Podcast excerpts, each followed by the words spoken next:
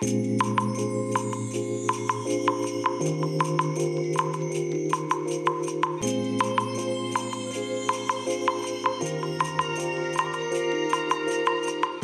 いおはようございます。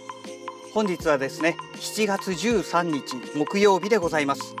車の中の気温は28.1度ですね。いや今日もね暑いですけれども昨日までと比べますと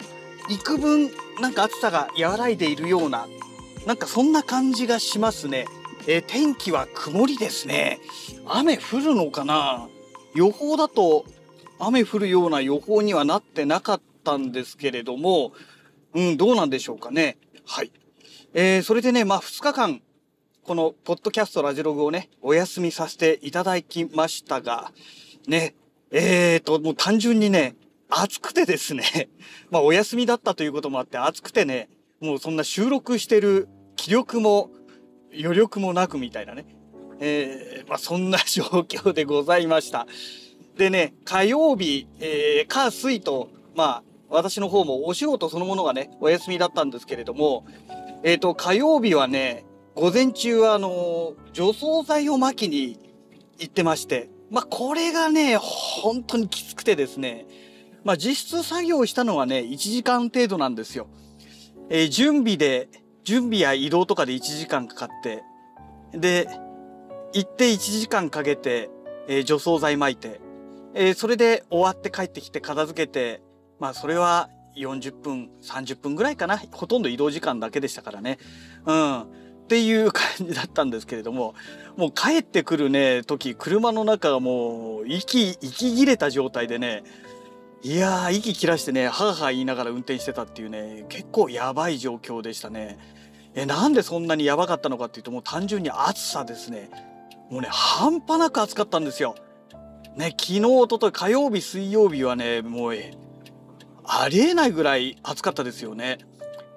あの、エアコンを、いつもでしたら、あの、一日中ね、もう夜中から、あ前日からつけっぱなしの状態で、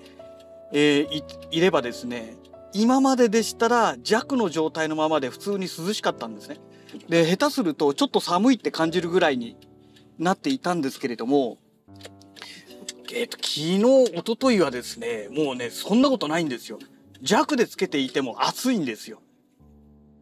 だからその次のね、中、中って言えばいいんでしょうかね。え、2段階目の、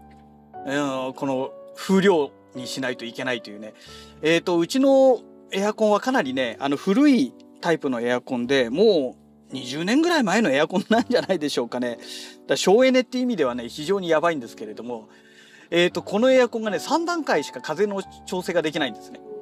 で、いつも一番弱い弱なんですけれども、えー昨日はもうそういうことでね、中の状態でね、2段階目の真ん中の状態でね、動かしてないと、あのもう熱くなってたまらないっていうね、まあとにかくね、そのぐらい暑かったわけですよ。要はね、エアコンがもう効いてないんですよね。うん。まあもともとがついてるエアコンがね、どうもね、今使ってる部屋っていうのがね、まあ LDK みたいな感じのね、なんかね、ちょっとね、いびつな感じで細長い部屋なんですよ。で、結構広いものですので、で、しかも3階建てのね、3階部分ですので、で、上がね、屋上になってますから、屋根じゃないですから、屋上ですから、天井からね、熱がね、ものすごい降り注いでくるんですよ。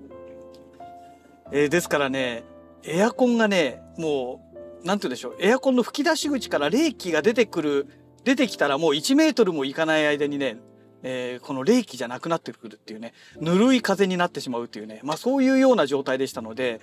えっ、と、今年の春ぐらいでしたかね、えーにね、暖房地の関係で、このエアコンの冷気を暖房地内に送るための、え送風用のね、ビニールの筒みたいな感じの筒状のビニールみたいなやつを買ったんですよ。で、それを使って、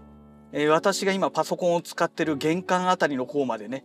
この冷気を持ってくるっていう形をとってるので、まあなんとかなってるっていうね、まあそんな状況なんですよね。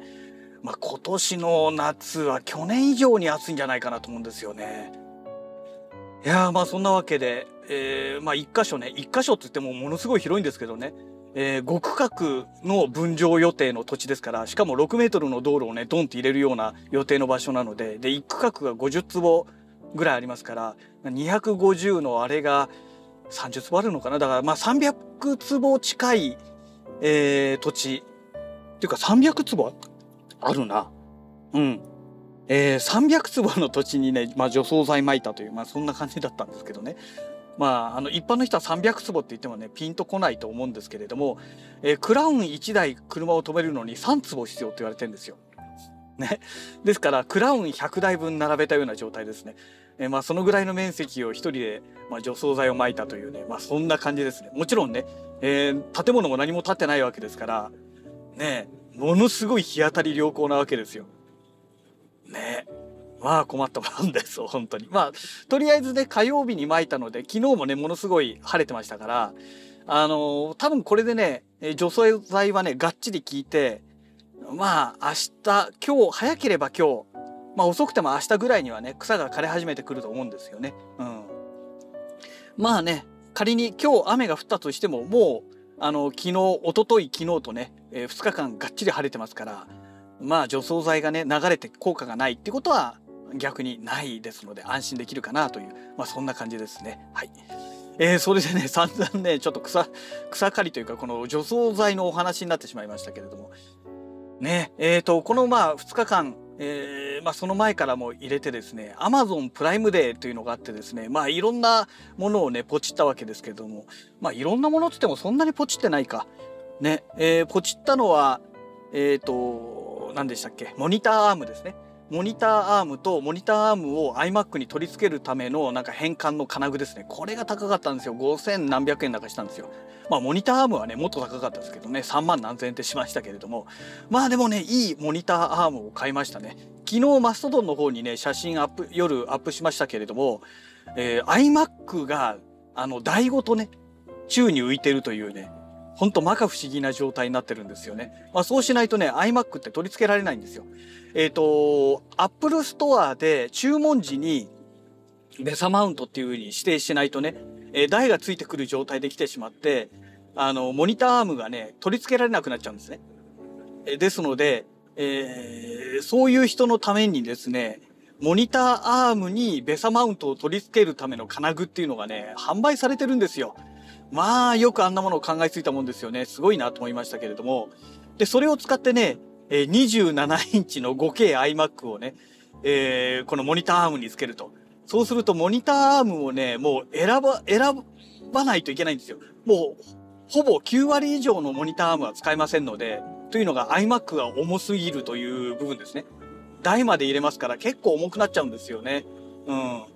まあそんな感じでね、エルゴトロンっていうところのね、もうちょっと前のラジログで話してるかもしれないですけど、HX っていうね、えー、タイプの、えー、モニターアームをね、3万いくらだかで、3万2、3000円ぐらいかな。えー、Amazon プライムデー先行セールっていうのでね、安くなってたので買いました。はい。まあ、これがね、なかなか有能でね、今ね、本当にゲーミングチェアとセットにしてね、満喫させてもらってるというね、まあ、そんな状態でございます。はい。えー、それからですね、えっ、ー、と、あれをポチりました。あの、ハードディスクを、えっ、ー、と、4台、えー、一つにね、え、入れられるケースですね。ハードディスクの外付けケースですね。えー、これなんで買ったのかというと、えっ、ー、と、今年のね、1月の下旬ぐらいだったかな、に購入しましたミニ PC ですね。えー、セルロンだかなんかの CPU 積んでるんですけれども、まあこれがね、結局マストドンサーバーではもう性能不足で使えないってことが分かって、まあずっと眠ってたんですね。で、えー、ピギビピビ GO っていうのを入れたんですけど、これもハッキングされてダメになっちゃって、結局そのまま眠ってるっていうね、状態でしたので、これを使ってね、えー、ナスを作ろうということになったわけですよ。まあね、消費電力も低いですから。でね、まあそれを使ってね、えっ、ー、と、トゥルーナスっていうね、あのー、オープンソースのプログラムがあって無料で使えるのがあるんですよ。で、これを入れて、えー、とりあえず手持ちにあるね、えー、携帯用のね、えー、ハードディスクがあるんですけど、これをつないでね、やってみたんですけれども、やっぱりね、この何て言うんでしょう。ずっとハードディスクがね、電源入りっぱなしで、このランプもアクセスランプもついてね、熱をものすごい持っちゃってるんですよ。で、これ長時間このまま使っていったら、おそらくハードディスクダメになるだろうなっていうのが、もう目に見えてわかるような状況でしたので、これはちゃんと専用ケースを買ってね、で、しかも1台だけじゃなくて、えー、複数台ハードディスクをえー、導入できるようなやつを買わなきゃいけないなということで、えー、4ベイ4つのね3.5インチのハードディスクが搭載できるタイプの USB3.0 だったはずだったな。USB3.0 のジェネレーション1ですね、えー、このタイプの USB 接続の外付けハードディスクケースというのをねポチりました。まあ、届くのがね、アマゾンのその配送予定ですと、今度の月曜日なので、まだまだだいぶ先なんですけどね。うん。ま